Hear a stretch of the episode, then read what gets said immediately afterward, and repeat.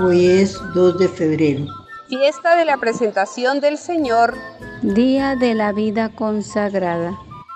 Del Santo Evangelio según San Lucas.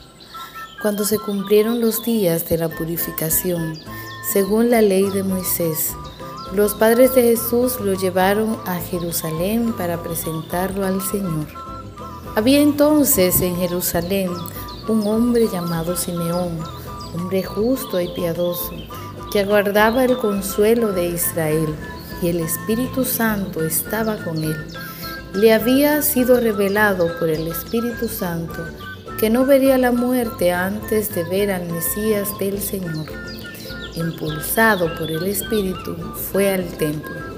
Y cuando entraban con el niño Jesús, sus padres, para cumplir con él, Simeón lo tomó en brazos y bendijo a Dios diciendo, Ahora, Señor, según tu promesa, puedes dejar a tu siervo irse en paz, porque mis ojos han visto a tu Salvador, a quien has presentado ante todos los pueblos, luz para alumbrar a las naciones y gloria de tu pueblo Israel. Su padre y su madre estaban admirados por lo que se decía del niño. Había también una profetisa, Ana, hija de Fanuel, de la tribu de Aser, ya muy avanzada en años. No se apartaba del templo sirviendo a Dios con ayunos y oraciones noche y día. Presentándose en aquel momento, alababa también a Dios y hablaba del niño a todos los que aguardaban la liberación de Jerusalén. Cuando cumplieron todo lo que prescribía la ley del Señor, se volvieron a Galilea, a su ciudad de Nazaret. El niño por su parte se iba creciendo y robusteciéndose, lleno de sabiduría, y la gracia de Dios estaba con él. Muy buenos días queridos hermanos. Desde Iquitos, Perú, les damos un saludo muy especial, deseándoles que la paz del Señor y la luz que nos ilumina hoy nos envíe y nos guíe a esa estrella que un día seguimos y que continuamos siguiendo, que es la vocación. Hace 40 días celebrábamos llenos de gozo la fiesta del nacimiento del Señor. Hoy es aquel día santo en el cual Jesús es presentado en el templo por María y José. Al canto del gallo vamos a recibir esta gran luz, que es la iluminación de la palabra, en la que vamos a escuchar algunas orientaciones que nos hacen descubrir el sentido y la trascendencia de este día tan especial. En el Evangelio de esta fiesta de la presentación del Señor, vemos que el anciano Simeón ve cumplidas todas sus esperanzas.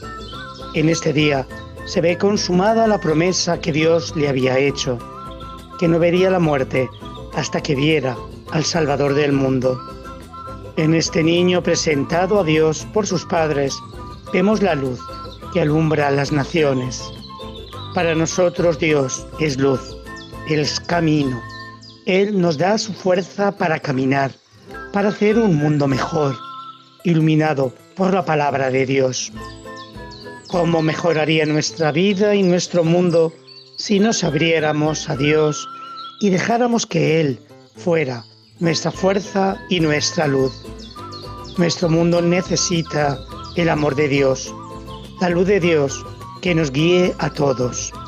Pero muchas veces también los creyentes necesitamos dejarnos iluminar por Dios para que no nos dejemos embaucar por nuestras ideas, nuestras luchas, dejarnos arrastrar por lo que hacen los demás, sino que seamos siempre buenos seguidores de Dios, llevando el amor de Dios a todos, con honestidad y servicio, sobre todo a los más necesitados. Hoy también celebramos a la vida religiosa, hombres y mujeres que han querido dejar todo para ofrecerse al Señor, para orar por el mundo, para acompañar el sufrimiento de los hermanos, para construir un mundo más humano, más fraterno, más solidario, un mundo que sea reflejo del amor de Dios. No nos olvidemos en este día pedir por todos ellos, para que el Señor les acompañe y bendiga, para que siempre sea Él el centro de sus vidas y no nos falten religiosos y religiosas que nos muestren el amor, la ternura de Dios para todos.